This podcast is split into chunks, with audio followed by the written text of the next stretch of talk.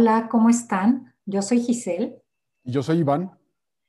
Bienvenidos a nuestro segundo episodio de la Semana de la Autorrealización Consciente. Y este capítulo lo nombramos La voz y la historia. Este capítulo es muy interesante porque muchas veces tenemos nuestra madeja llena de eventos desagradables en diferentes áreas de la vida, en diferentes momentos de la vida, y creemos que cerrándonos, no expresando nada, eh, manteniéndolo a un ladito, que no nos moleste, eh, las cosas se van a resolver por sí solas. Con el paso del tiempo nos damos cuenta que esa historia de vida, que esos eventos simbólicamente están representados por esos nudos, por, esos, por ese estambre enredado, necesita tener voz. Entonces nuestra historia de vida necesita tener voz.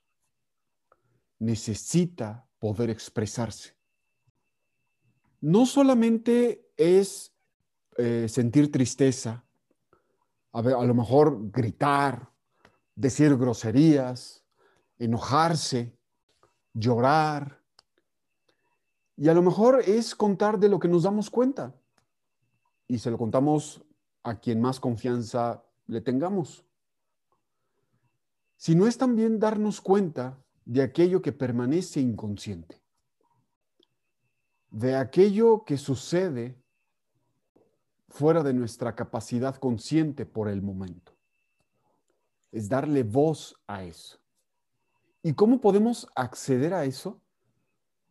Permitiéndonos sentir, permitiéndonos darle voz, ponerle palabras, traducir aquello que nos sucedió de la manera más honesta y sincera para nosotros mismos es importante poder construir la historia de la manera más verdadera. En esa historia probablemente encontremos insatisfacciones y dolor. Pero es importante poder conocer esa historia, poderle dar voz.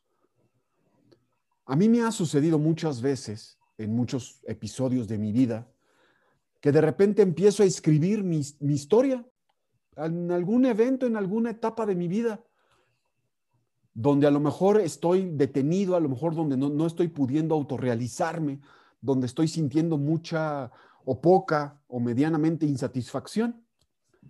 Y empiezo a escribir como una forma de atención, como una forma de involucrarme. Y al empezar a contar la historia, me empieza a afectar. Al empezar a darle voz con la escritura, y empiezan a surgir cosas que en su momento no me di cuenta. Y al momento de estarlo escribiendo, se empieza a revelar, se empieza a manifestar, empieza a tomar forma, empieza a tener voz, a tener un lenguaje. Sí, así es. De hecho, pues nosotros recomendamos escribir en unas hojas de una carpeta, de un cuaderno, vaciar lo que hay dentro de nosotros. Y es como, como cuando vemos una película, ¿no, Iván? Cuando, cuando vemos una película una vez, pero cuando la vemos la segunda vez, nos damos cuenta de cosas que no nos dimos cuenta la primera vez. Sí, y ya si la vemos una tercera vez, pues también se van revelando cada vez más cosas.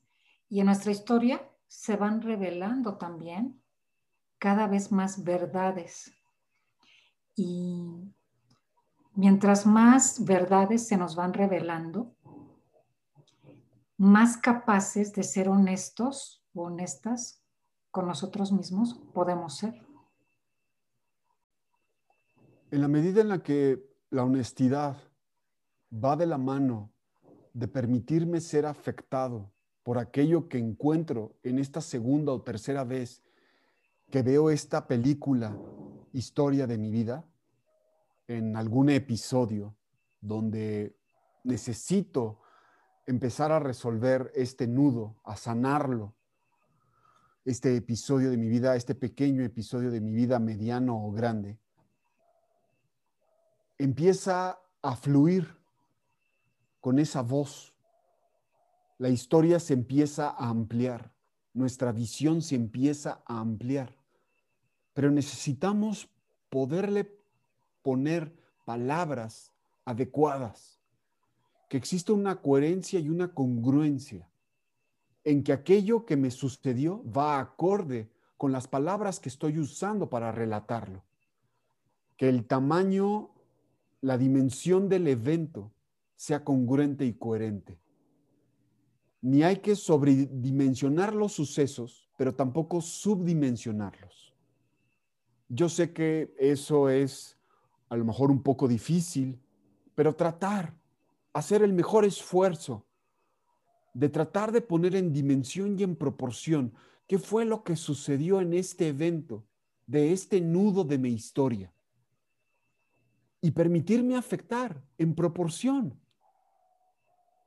Es soltar ideas, soltar prejuicios, dejarme estar frente a aquello que sucedió en este episodio, en este capítulo, y que aquello que permanece inconsciente, empiece a emerger de nuestro inconsciente personal, nos empiece a nutrir, nos empiece a limpiar la visión, nos empiece a limpiar la conciencia y podamos ver más de lo que sucedió en, en nosotros.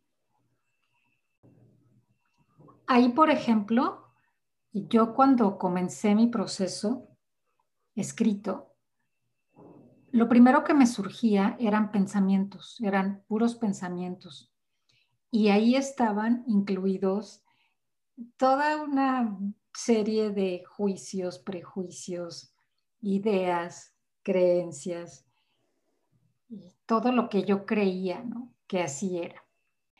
Pero una vez que, que terminé, que se me acababan, porque se me agotaban esos pensamientos, fue que empezó a surgir mi verdadero sentir, mis sensaciones, mis sentimientos, mis emociones. Y eso fue lo que comenzó a enriquecer mi proceso realmente. Después de haber vaciado eh, los pensamientos, comenzaron a surgir todos estos recursos sensibles con los cuales podemos realizar un proceso cada vez más honesto. Yo también al principio, cuando empezaba mi proceso, era un, un correcaminos de escribir pensamientos e ideas, creencias. Una cascada de pensamientos al estar escribiendo y no me dejaba estar, no me permitía afectar. Entonces mi historia eran ideas o pensamientos, pero no terminaba de estar frente a lo que me había sucedido. Descubro en mi proceso que puedo pintar y mi voz de lo que realmente yo siento para poderme permitir afectar, para poderme permitir expresar, es a través de la pintura. Y empiezo a expresar, empiezo a darle voz a mi proceso, a mi historia, a mis episodios de vida a través de la pintura. Empiezo a poner color, diferentes matices a la voz que se está expresando. Y ahí solamente es el color y la imagen donde estoy pudiendo expresar una voz a través del arte de la pintura sin tantas ideas, sin tantos prejuicios, sin tantas creencias, sin tantos juicios. Una voz de mi historia libre o mucho más libre, mucho más honesta, mucho más sincera. Y he podido desanudar a través de este arte, al igual que Giselle a través de su escritura, hemos podido desanudar nuestras historias. Además aquí, Iván, o sea, tú sabes cómo, cómo ha sido nuestra historia desde que nos conocemos, de tantas y tantas conversaciones que hemos tenido y cómo se ha ido desarrollando nuestra capacidad de comunicarnos, eh, nuestro lenguaje también, y todo lo que ha surgido de todas estas pláticas sensibles que hemos tenido, porque hemos expresado sentimientos, sensaciones, emociones, y se han sanado muchísimas cosas a través de ponerle voz a todo eso. Así ha sido, eh, ha sido horas y horas de conversaciones y de poder rebotar todo lo que, lo que decimos, es ir recibiendo lo que se, lo que la otra persona siente también. Entonces, esto ha sido realmente muy importante para nuestros procesos en nuestro caso.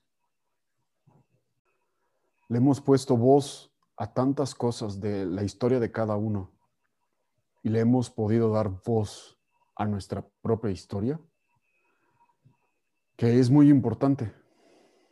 Nos ha ayudado muchísimo, nos ha beneficiado muchísimo en la convivencia de los dos en la comprensión, en el entendimiento, en la realización de los dos, pero también de cada uno en su propia historia. Así es. ¿Y qué preguntas son las que podemos dejar para la reflexión de este tema? A mí me gustaría eh, poner la primera pregunta. ¿Somos capaces de poner palabras de traducir lo que nos está sucediendo o nos sucedió,